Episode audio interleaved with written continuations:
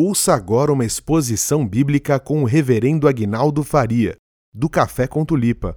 Irmãos, essa é a segunda mensagem da série que começamos domingo passado, Mais que Felizes, que é uma série baseada no sermão ou nas bem-aventuranças, que são a introdução, o prólogo do Sermão do Monte. E semana passada eu comecei falando que esse tema é, foi proposto porque todos nós buscamos a felicidade. Todos nós, de alguma forma, em alguma medida, por algum meio, buscamos a felicidade. E todos nós, em alguma medida, experimentamos alguma espécie de felicidade, mas o propósito dessa nossa série é exatamente investigar, à luz da Escritura Sagrada, se nós somos pessoas felizes conforme Jesus Cristo definiu o que é a felicidade. Uh, a definição que Jesus Cristo dá da felicidade, como nós vimos semana passada naquela introdução, é bem diferente da definição popularmente aceita ou abraçada como sendo a definição de felicidade. Na verdade, esse prólogo, essa introdução do Sermão do Monte, onde nós lemos as bem-aventuranças, falam da felicidade que é a bem-aventurança, que é mais do que a felicidade, é mais do que ser feliz, mas eu estou usando a palavra felicidade para facilitar a nossa compreensão, Jesus define a felicidade ou esse estado mais do que feliz com categorias muito diferentes da que geralmente das que nós geralmente usamos. Ah, como nós falamos semana passada, não há nenhum problema em buscar a felicidade. Na verdade, buscar a felicidade está no cerne da nossa existência. E para você que é um bom reformado, você já decorou a primeira pergunta do catecismo, que é que pergunta qual é o fim principal do homem? E a resposta é pode falar. Glorificar a Deus e gozá-lo para sempre, ou seja, o fim principal do homem é promover a glória de Deus e gozar, deleitar-se nele. E por que, que esse é o fim? E por que, que a felicidade então é tão buscada? É, você não foi criado para ser feliz, você foi criado, os nossos primeiros pais, lá, Adão e Eva, foram criados em um estado de felicidade. Deus criou um mundo perfeito, criou habitat perfeito para o ser humano, colocou os nossos pais lá nesse habitat perfeito e eles desfrutaram como ninguém nunca mais desfrutou do que é a verdadeira felicidade, que é a comunhão plena com Deus. Porém, nós sabemos a história, história que eu vou me referir aqui mais uma vez lá para frente. Os nossos pais rejeitaram essa felicidade porque buscaram outra, porque foram enganada, enganados pensando que havia outra e maior felicidade do que aquela. E por isso, desde que o homem foi expulso do paraíso, ele busca desesperadamente reencontrar aquela felicidade que foi perdida. Mas a história e talvez a sua própria experiência provam que não é possível encontrar essa felicidade senão naquele que nos criou e nos colocou num lugar para sermos felizes. Em outras palavras, não é possível ser feliz sem ser ao lado daquele que nos criou. Por isso, semana passada eu citei um trecho de um texto de Blaise Pascal e eu vou continuar agora citando esse texto, uma porção um pouquinho mais adiante do livro Pensamentos, onde ele diz assim: Que nos gritam, pois, essa avidez e essa impotência? Para aqui, presta atenção aqui, esquece o texto. Preciso definir o que é avidez e impotência aqui, porque essas palavras apareceram de repente. Não lê o texto, não, olha para mim. Eu vou ler o texto daqui a pouco. Calma. Seja feliz. Pascal estava falando que todo ser humano busca felicidade desesperadamente, e no texto que nós citamos semana passada, ele disse que até o suicida está buscando a felicidade. Só que ele diz no texto anterior que essa felicidade não pode ser encontrada. Então, o que nos gritam, o que está gritando no nosso ouvido, essa avidez, esse desejo de ser feliz. E ao mesmo tempo essa impotência para encontrar a felicidade, ou seja, com a mesma força que nós desejamos a felicidade, nós descobrimos que somos incapazes de encontrá-la. Qual é a razão? Por que, que gritam essa avidez, essa impotência? Senão que houve, aí ele explica, senão que houve outrora, no passado, no homem, uma verdadeira felicidade. O homem já desfrutou da verdadeira felicidade lá no jardim do Éden da qual só lhe restam agora a marca e o traço todo vazio, que ele tenta inutilmente encher de tudo que o rodeia, procurando das coisas ausentes o socorro que não obtém das coisas presentes, mas que são todas incapazes disso. Porque esse abismo infinito só pode ficar cheio de um objeto infinito e imutável, isto é, o próprio Deus. Olha que coisa linda. Blaise Pascal está dizendo o seguinte: esse desespero por felicidade e essa impotência de obtê-la são o reflexo do fato de que um dia nós fomos felizes. Ele está falando de Adão e Eva. Mas essa felicidade foi perdida e agora em nós só resta marcas, traços dessa felicidade, ou seja, nós sabemos existe uma felicidade. E nós tentamos encontrá-la nas coisas presentes, porque nós sentimos falta das ausentes, a ausente é Deus.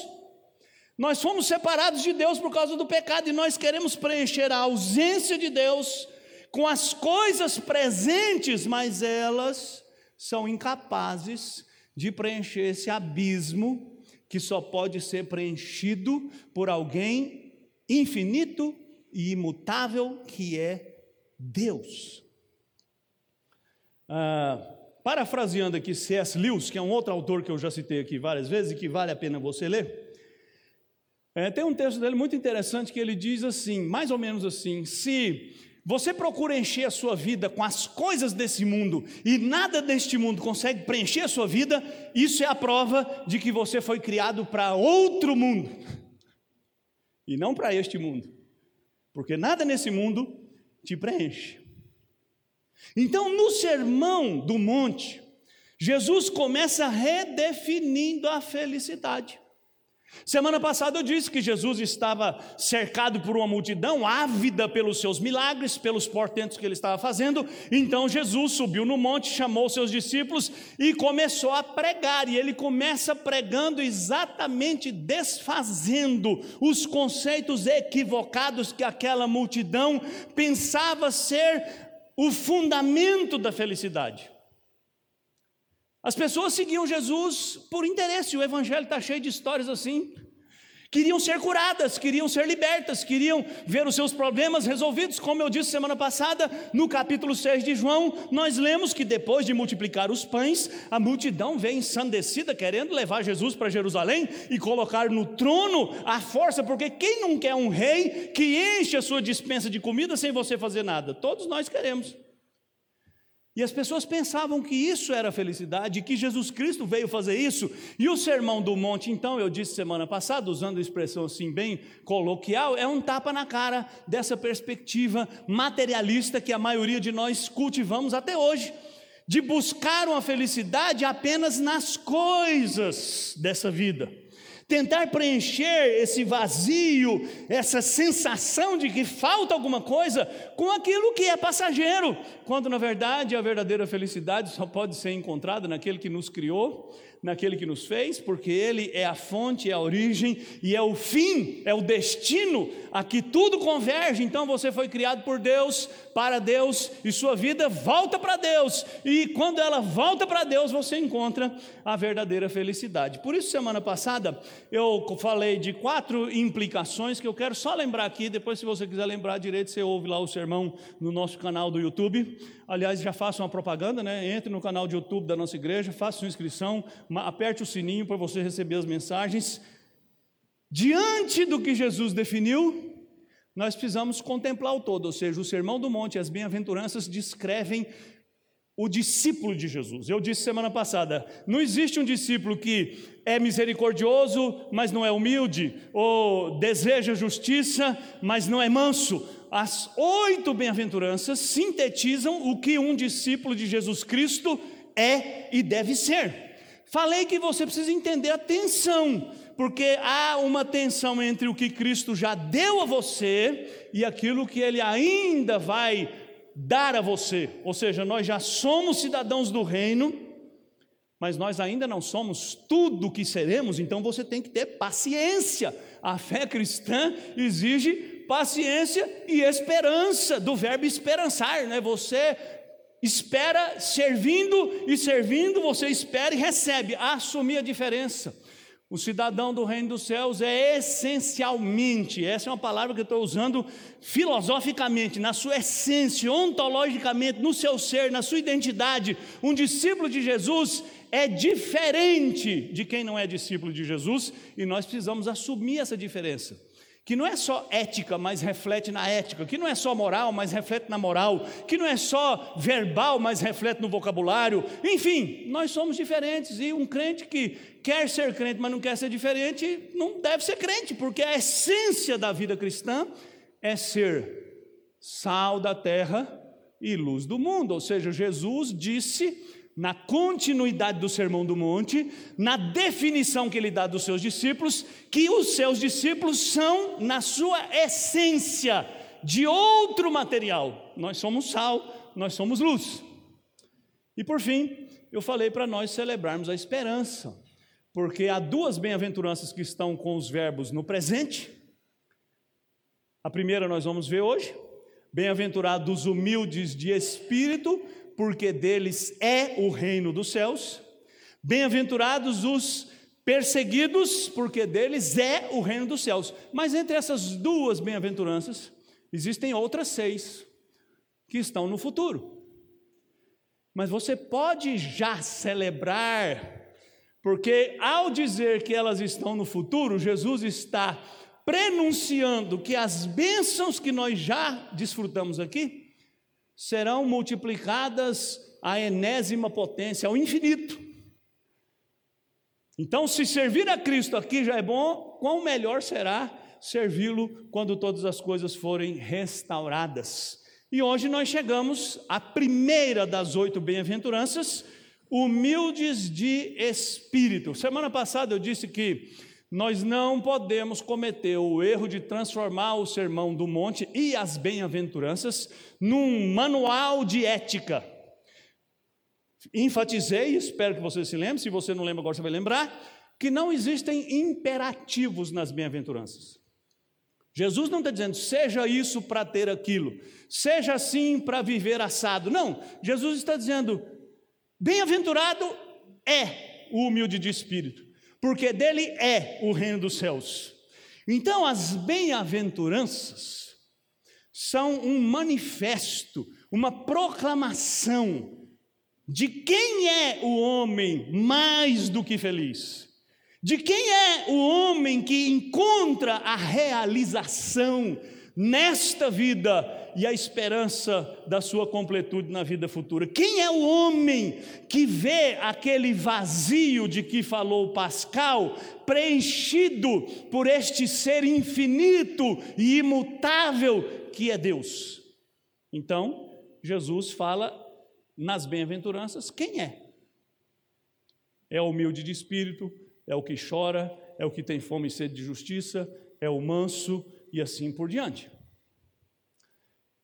Essas definições de Jesus, irmãos, são chocantes.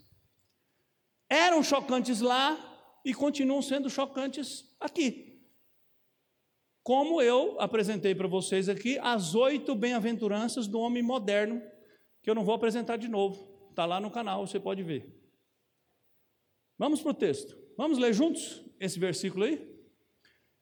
Bem-aventurados os humildes de espírito, porque deles é o reino dos céus. De novo, bem-aventurados os humildes de espírito, porque deles é o reino dos céus. Nossa sociedade valoriza a humildade, irmãos. Se você não leu, recomendo você ler o texto do nosso boletim, que foi escrito por um autor famoso. Eu. Né? Onde eu falo um pouquinho sobre esse tema e tinha o propósito de corroborar aqui o nosso argumento. Você não leu, então você lê em casa. Nesse mundo nós somos treinados para a autonomia, para a independência. Nós pais Ficamos desde a mais tenra infância dos nossos filhos ensinando para eles e dizendo para eles que eles precisam alcançar a independência, a autonomia, que eles têm que fazer, estudar, que eles têm que se formar, que eles têm que se pós-graduar, que eles têm que ganhar dinheiro, que eles têm que ter um bom emprego. E nós vivemos nessa vida querendo, de alguma maneira, este reconhecimento que vem através das nossas conquistas. Presta atenção.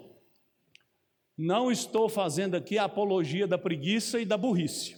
Tá? Estude, trabalhe, poupe, invista, seja sábio na aplicação do que Deus colocou na sua mão. O que eu estou querendo dizer é que este estilo de vida, essa cosmovisão, para quem participou da aula de escola dominical vai ter facilidade de entender isso, essa maneira de enxergar o mundo nos afeta de uma maneira que nem sempre a gente percebe. Ou seja, a gente é discípulo de Jesus Cristo, nós somos cristãos, mas de alguma maneira nós também não valorizamos o que seja uma vida humilde. E eu vou definir humilde aqui daqui a pouco, mas antes eu vou deixar isso aí em suspense. Jesus Cristo, ao declarar essa primeira bem-aventurança, ele solapa, ele destrói esse espírito autoconfiante que já existia na sua época que fazia o homem pensar de si mesmo ser ele o Senhor, ser ele o protagonista da sua história e ser ele o que tem em si o poder de definir o seu destino aqui e até o seu destino eterno. Com essa primeira bem-aventurança, Jesus desafia os seus ouvintes e nós aqui, ouvintes tardios, tardios, a repensar a maneira como nós nos portamos diante de Deus e diante da vida. A palavra humildes de espírito, que é a palavra humildes, é, é interessante quando você. Eu já falei para você que você devia ler a Bíblia sempre em várias traduções. E quando você lê a Bíblia em várias traduções, você descobre uma coisa interessante. A maioria das traduções antigas Traduzem a palavra humilde nesse texto pela palavra pobre. Curiosamente, a mais nova tradução Almeida e atualizada, nós usamos, para quem não sabe, nós usamos aqui na nossa igreja a versão da Bíblia Almeida, revista e atualizada. Agora existe a nova Almeida atualizada. Na nova Almeida atualizada, a tradução é: Bem-aventurados os pobres de espírito.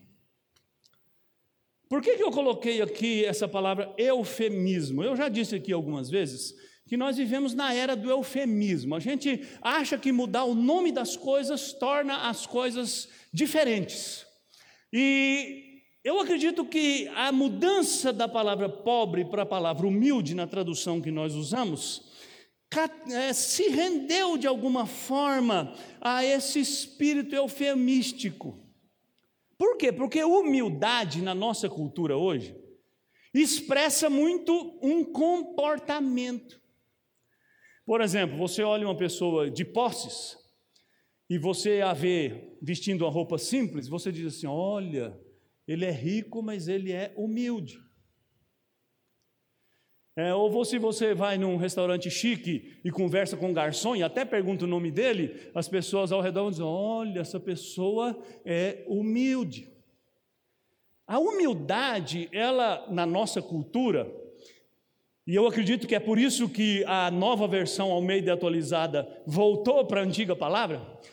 As, porque é o seguinte, irmãos, deixa eu explicar aqui: as palavras são dinâmicas, as palavras mudam com o tempo. Então não fica achando que o significado de uma palavra é o mesmo ao longo de décadas ou séculos, e tem palavras que mudam rapidamente.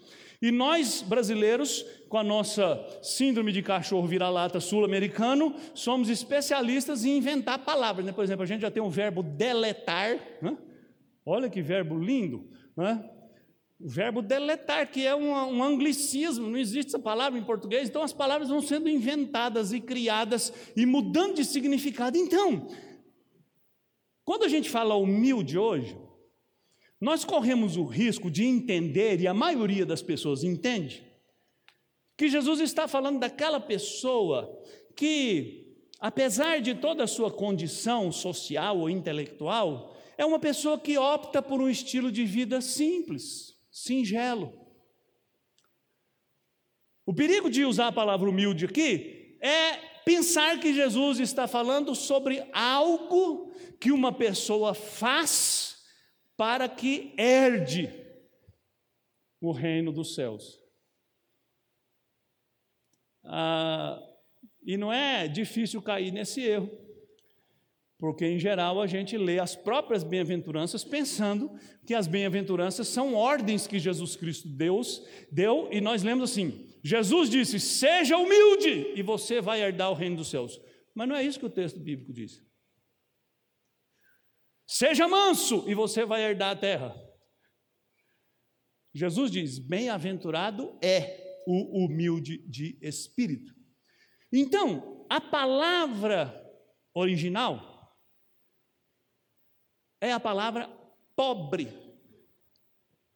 É a palavra que aparece no texto grego.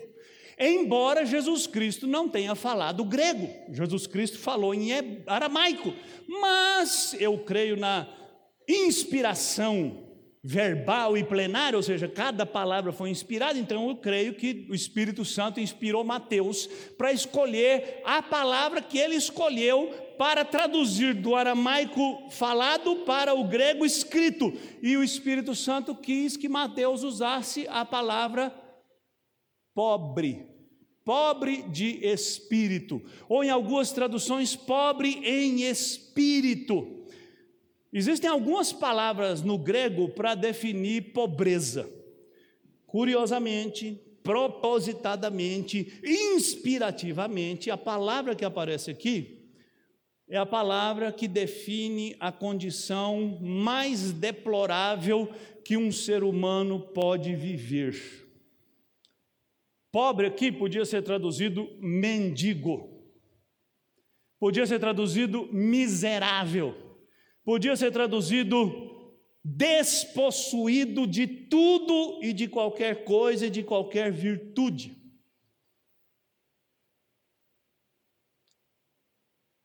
Portanto, a palavra pobre não define um comportamento, mas define uma condição, um estado. Então Jesus não está dizendo assim, bem-aventurado é a pessoa que se comporta com humildade. Não, Jesus está dizendo assim, bem-aventurado é o miserável de espírito. Bem-aventurado é o mendigo espiritual. Nós lemos aqui dois textos na nossa liturgia. Isaías, onde diz assim: Deus habita no alto e sublime trono mas também habita no coração contrito e abatido. E nós lemos o Salmo 40, onde Davi termina o salmo dizendo assim: Eu sou pobre e necessitado. Eu não vou tomar muito tempo para isso, mas o, de, o Antigo Testamento define a pobreza, ou usa a palavra pobreza para definir uma condição espiritual de incapacidade.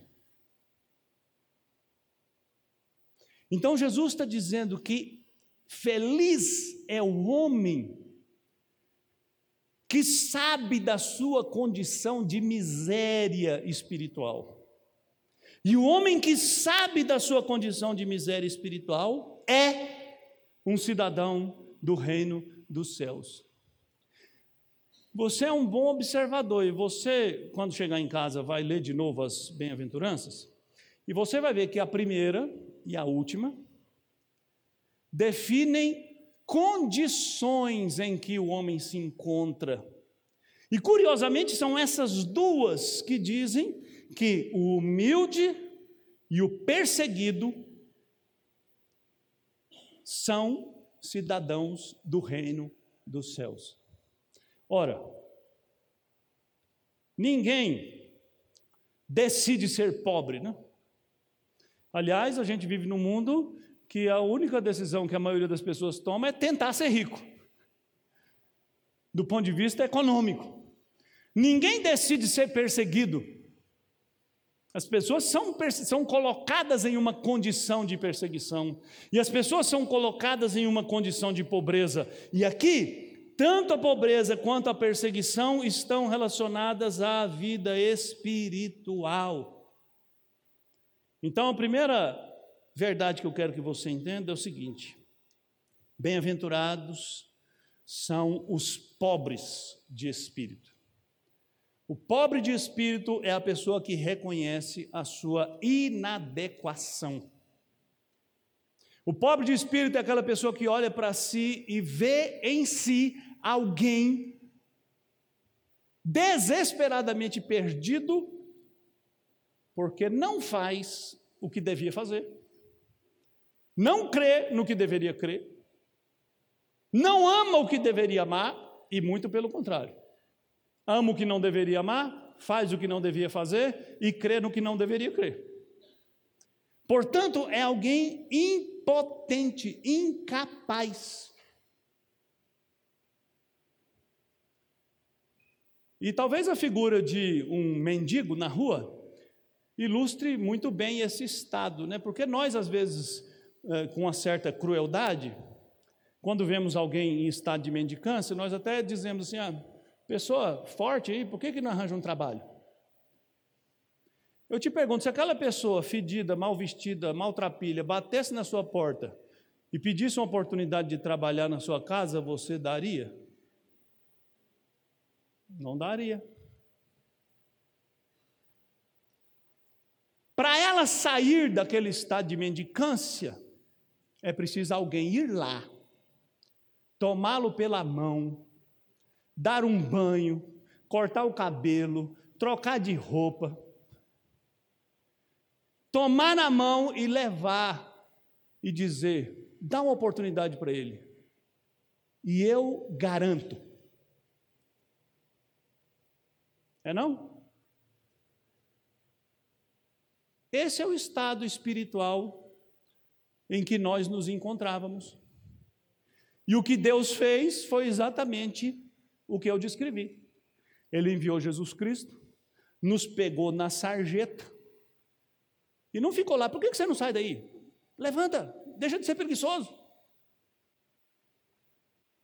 Jesus foi lá, como Paulo diz, e nos tirou do império das trevas e nos colocou no seu reino. E aí a gente chega nessa expressão, reino dos céus. O que é o reino dos céus que Jesus diz pertence ou a quem pertencem os pobres de espírito? O reino dos céus, meu querido, é um eufemismo. Mateus estava escrevendo para judeus, e Mateus sabiamente inspirado pelo Espírito Santo, não usou a palavra Deus, porque os judeus se recusavam a usar a palavra Deus em qualquer ocasião. Então Mateus substituiu a palavra Deus por palavra céus. E era exatamente o que o judeu fazia. Quando ele queria referir-se a Deus, ele falava céu. Então, quando Jesus disse: Bem-aventurados pobres de espírito, porque deles é o reino dos céus, Jesus está dizendo, deles é o reino de Deus. E o que é o reino de Deus? É essa esfera em que os pobres de espírito estão sob a proteção do Rei estão amparados pelo rei, abraçados pelo rei, sustentados pelo rei, e para ilustrar o estado de segurança daqueles que pertencem a esse reino, Jesus Cristo parou, passou o seu ministério inteiro levantando enfermos, curando cegos, curando coxos, ressuscitando mortos, libertando endemoniados. Os milagres que Jesus fez, irmãos, eram ilustrações e antecipações daquela bem-aventurança que ele veio trazer. Então, pertencer ao reino é estar sob o poder, sob o cuidado, sob o amparo do Rei que é o Senhor Jesus Cristo. E portanto, isto é a verdadeira bem-aventurança. Vamos alguém fechar aquela porta ali, por favor? Que está todo mundo olhando para lá.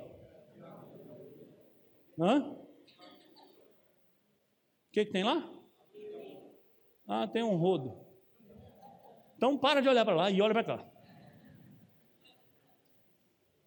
O reino de Deus, estar e pertencer ao reino de Deus, é estar sob a proteção do Todo-Poderoso. O que Pascal escreveu, irmãos, nada mais foi do que entender o que Jesus está dizendo. Você não encontra felicidade porque você quer encher o seu coração com coisas passageiras. Mas o seu coração só pode ser preenchido por Deus, o Criador. E quando Deus, o Criador, enche você, você está feliz, porque felicidade é um estado. E é um estado reservado para aqueles que pertencem ao reino de Deus. Bom, qual é o propósito disso tudo que Jesus declarou? Eu já disse aqui que Jesus queria confrontar o seu auditório e os seus discípulos de todas as eras, porque ele sabia que os conceitos acerca do que é uma vida feliz estarão sempre eivados, manchados e contaminados pelo pecado, e Jesus então está dizendo: bem-aventurados são os pobres de espírito. Mas Jesus está falando de que pobreza? Será, será que Jesus está fazendo um elogio à pobreza? A igreja, durante um tempo, pensou assim. Ordens monásticas foram criadas porque as pessoas entenderam que Jesus estava elogiando a pobreza material. Por exemplo, Francisco de Assis fundou a ordem franciscana porque ele achava que a pobreza voluntária é uma virtude e aqueles que abraçam essa virtude serão os cidadãos do reino dos céus. Mas é óbvio, meus irmãos, Jesus não está fazendo um elogio à pobreza material. Jesus não está dizendo que os pobres em geral, desprovidos de bens materiais, são os detentores e são os cidadãos do reino dos céus, Jesus está falando de outra categoria de pobreza. E Jesus nem está falando de todos os pobres dessa outra categoria de pobreza, eu vou tentar explicar. Todo ser humano está em condição de miséria espiritual, consciente ou inconscientemente. A maioria está inconsciente, mas está na miséria. Os bem-aventurados, a quem pertence o reino dos céus, são aqueles que tomam consciência do seu estado de miséria confessam o seu estado de miséria e então são enriquecidos pelo rei. Jesus está fazendo aqui uma declaração que define, por exemplo, aquele homem que foi orar lá em Lucas 18, a parábola do fariseu e do publicano. Lembra dessa parábola? Jesus diz: Dois homens subiram para orar. Um orava de si para si mesmo, dizendo: Pai, graças te dou, porque eu dou o dízimo de tudo que eu ganho, e não sou como aquele cidadão que está ali no fundo que não vale nada. O cidadão que estava lá no fundo que não valia nada de Jesus Cristo era um publicano, um cobrador de impostos, um vendido à força opressora do Império Romano, em geral um corrupto, e Jesus disse que ele nem olhava para cima, pelo contrário, ele batia no peito e clamava entre lágrimas, dizendo: ser propício a mim, pecador? Quem você acha que foi humilde de espírito? O religioso, que apresentou a Deus suas credenciais, ou o pecador que reconheceu sua miséria? Jesus deu a resposta. Esse foi justificado para casa o pobre, o miserável. Por isso, em outra ocasião, Jesus disse para os escribas e fariseus: prostitutas precederão vocês no reino dos céus, porque as prostitutas reconhecem a sua condição de miséria, enquanto vocês confiam na sua justiça. Jesus aqui está dizendo que o bem-aventurado é aquele que reconhece a sua condição de miséria, porque quem reconhece a sua condição de miséria não espera por um prêmio, mas recebe um presente. Qual é a diferença entre prêmio e presente? Prêmio é aquilo que você ganha por uma meta alcançada, certo? Prêmio é uma coroação, uma recompensa por um serviço prestado. Um presente não. Presente é uma dádiva recebida e fundamentada tão somente na bondade e no favor. Por isso é que aquele antigo ditado diz assim: cavalo dado, não se olha os dentes. Você não ganha um presente e fala: esse cavalo está com dente podre. Você agradece. Porque você não devia ter ganhado aquele presente, aquele presente foi uma dádiva. Alguém quis te dar. Em geral, irmãos, as pessoas fazem uma ideia completamente equivocada do que é o reino dos céus e até do que é o céu. O que, que geralmente está na cabeça das pessoas? Que o céu é aquele lugar para onde vão as pessoas boas, as pessoas que distribuíram sopa de madrugada, que repartiram seus bens, as pessoas que ajudaram famílias famintas a construir seus lares.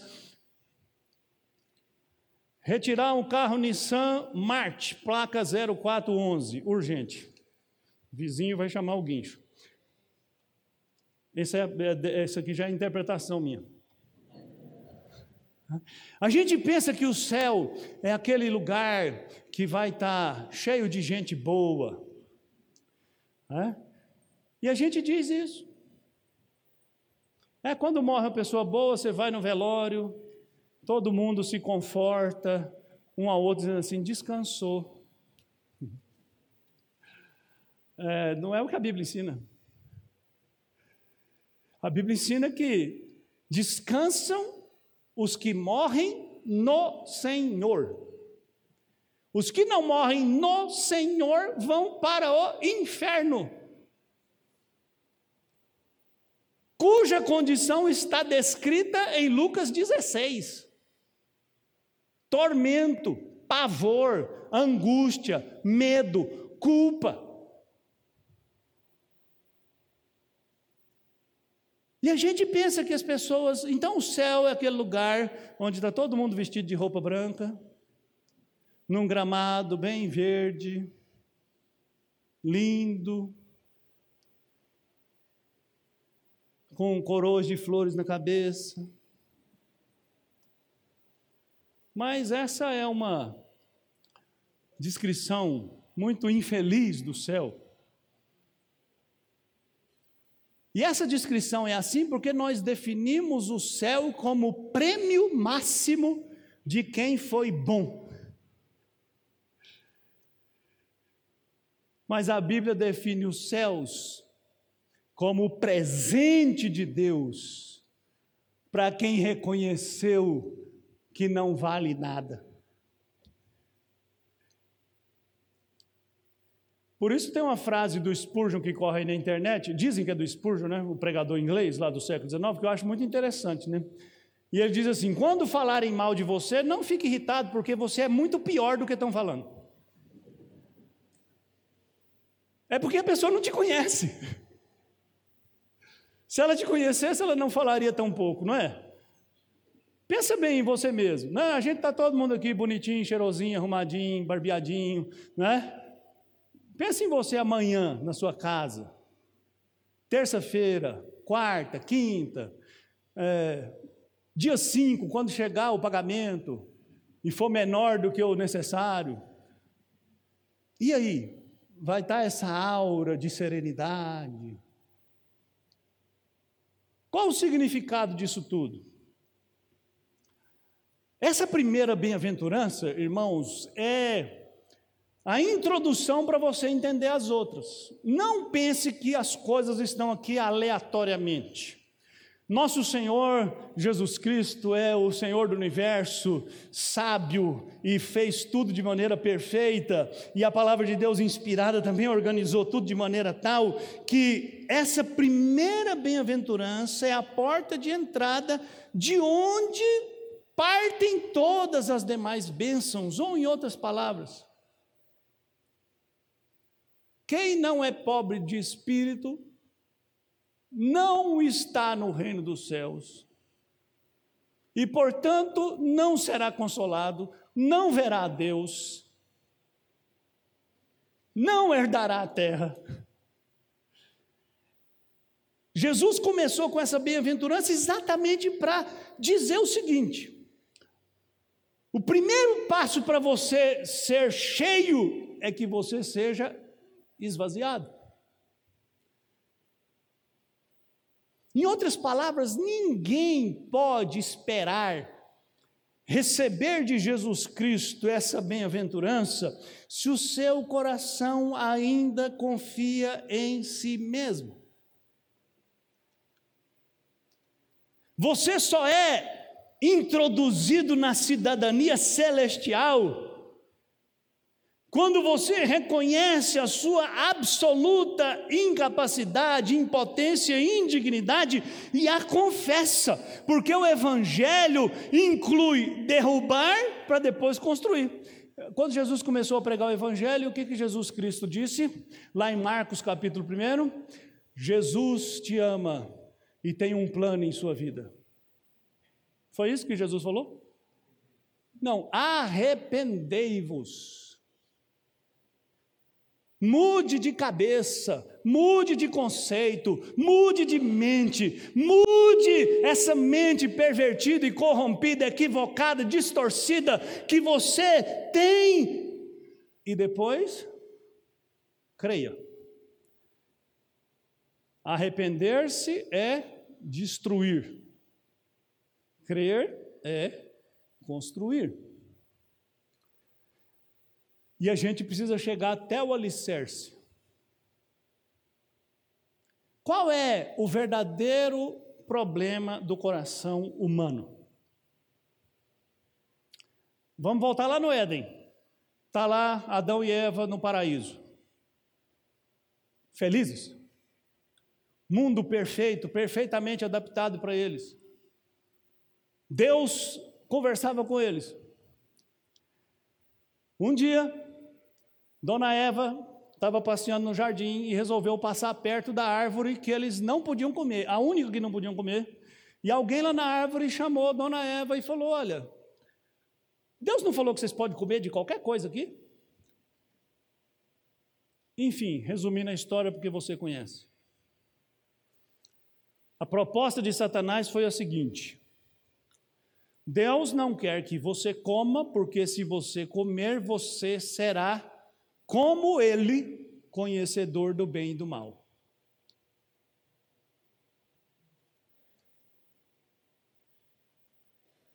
Presta atenção, meu querido. Aquilo foi como uma bomba no coração de Adão e Eva.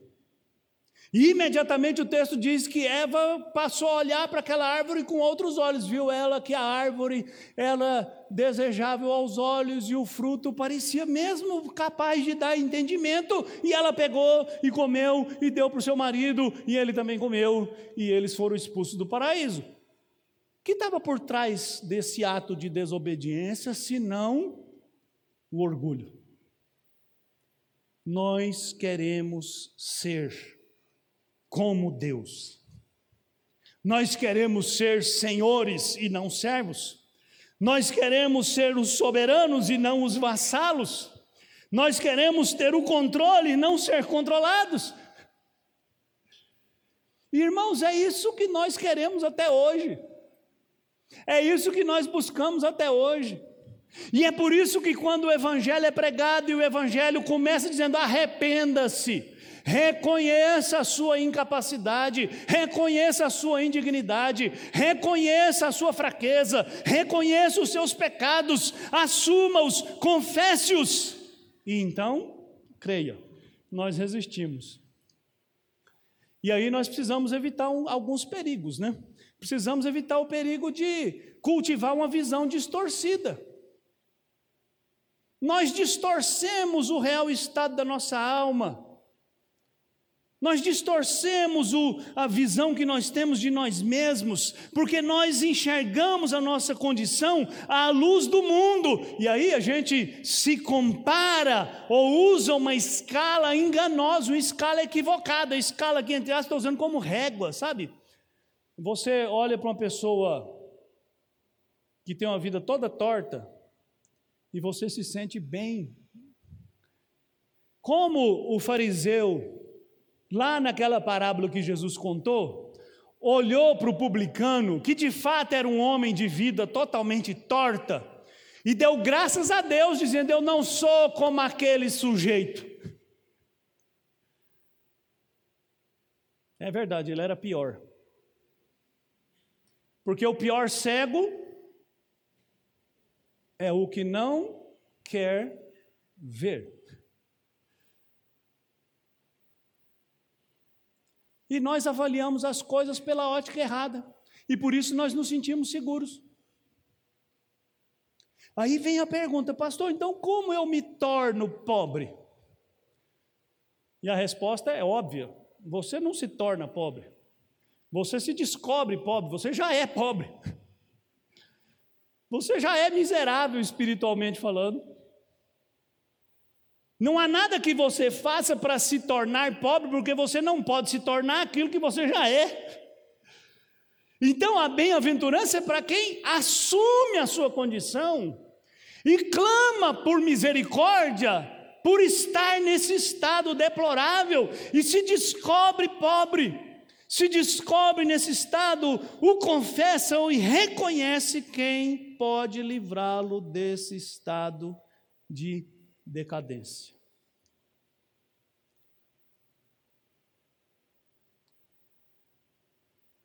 Então você não se torna. Se você quer estar nessa lista de bem-aventurados, a única coisa que você precisa fazer é confessar a sua condição.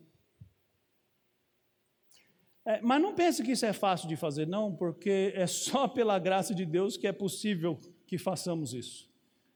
Vou dar alguns exemplos aqui rápidos. Jacó passou a vida inteira dele pensando que era autossuficiente, enganando todo mundo, enganou o pai, enganou o irmão, enganou todo mundo, até o dia que Deus encontrou com ele no Val de Jaboque e Deus o aleijou no Val de Jaboque. Então Jacó, desesperado, disse: Não te deixarei ir se não me abençoares.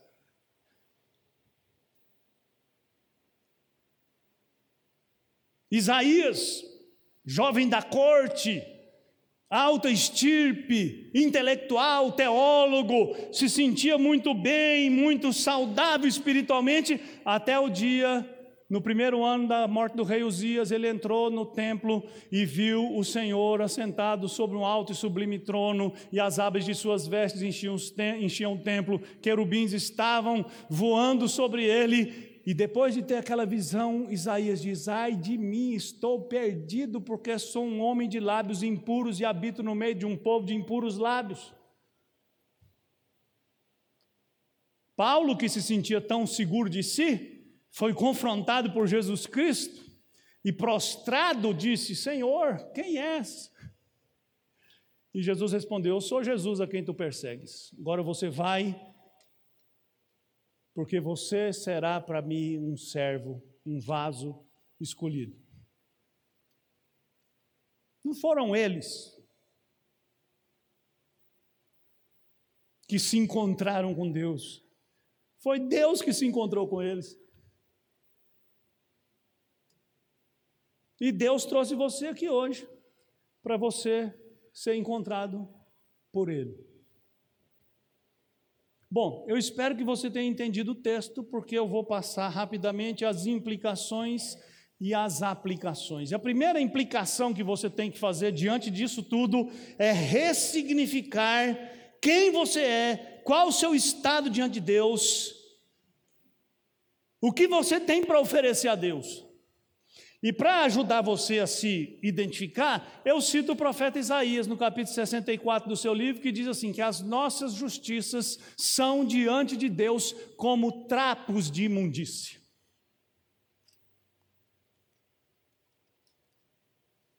Então nós precisamos repensar no que é riqueza espiritual, no que é pobreza, precisamos dar um novo significado, dar um novo sentido, porque nós muitas vezes deixamos a nossa mente ser invadida por conceitos mundanos que não expressam o que a palavra de Deus diz, e você deve aplicar este novo significado ao seu coração se avaliando à luz da palavra de Deus. E eu te dou dois exemplos de avaliações equivocadas. O primeiro exemplo é a igreja de Esmirna, lá em Apocalipse capítulo 3. Uma igreja sofrida, perseguida, de crentes que eram destituídos de bens materiais.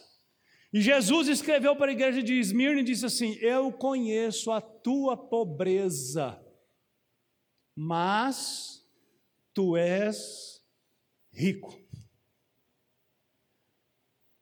Os esmirnianos estavam se sentindo pequenos por causa da sua condição material, e Jesus abre os olhos deles e diz: Vocês são pobres de um ponto de vista, mas do ponto de vista que importa, vocês são ricos.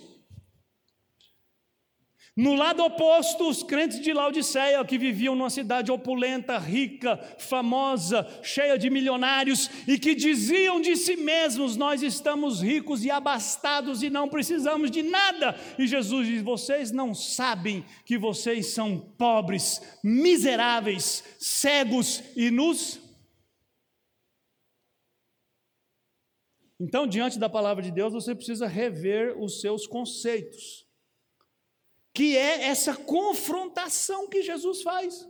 O mundo diz para você aí no seu ouvido todo dia: ser feliz é ser autônomo, ser independente, ser feliz é decidir o seu destino, é fazer a sua vontade, é perseguir os seus sonhos, é construir sua carreira. Ser feliz é aproveitar a vida, é desfrutar do prazer, é experimentar tudo que a vida tem para oferecer. A Bíblia tem um exemplo de quem escolheu esse caminho. Está lá no livro de Eclesiastes, capítulo 2, Salomão que no auge da sua decadência espiritual, auge e decadência são palavras contraditórias, né? Mas que lá naquela condição abjeta, registrou: eu decidi me permitir tudo. Eu enchi minha casa de mulheres, eu enchi minha casa de prazeres, eu bebi tudo que eu podia beber, eu comprei tudo que eu podia comprar, eu fiz tudo que eu queria fazer, eu não me privei de nada, eu experimentei tudo que o mundo diz que eu devia experimentar, e no final de tudo, Salomão diz: eu descobri que tudo é vaidade, é vazio, é fútil. E eu descobri que o sentido da vida está em obedecer a Deus, andar nos seus mandamentos, porque esse é o dever de todo homem. Então você tem que se render. Deixar de lado a arrogância, a presunção, o orgulho. E aqui eu estou falando não é só para pessoas que ainda não são cristãs, eu estou falando para mim e para você, que muitas vezes nos estribamos na nossa virtude, na nossa uh, fidelidade, nos nossos dons, no nosso ministério. Pregando sobre esse texto, John Piper disse que uh, ele estava saindo de uma conferência e era uma conferência de universitários, e alguém chegou para ele e falou, falou assim: oh, Reverendo John Piper, era um ateu. O senhor não acha que a fé cristã é apenas uma muleta dos fracos? E John Piper olhou bem na cara dele e disse: É exatamente isso. A fé cristã é uma muleta para os fracos. E eu reconheço que eu preciso dessa muleta.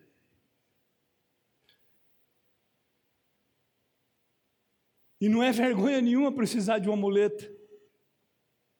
Vergonha é você ser desprovido de qualquer qualidade e continuar confiando nas qualidades que você não possui.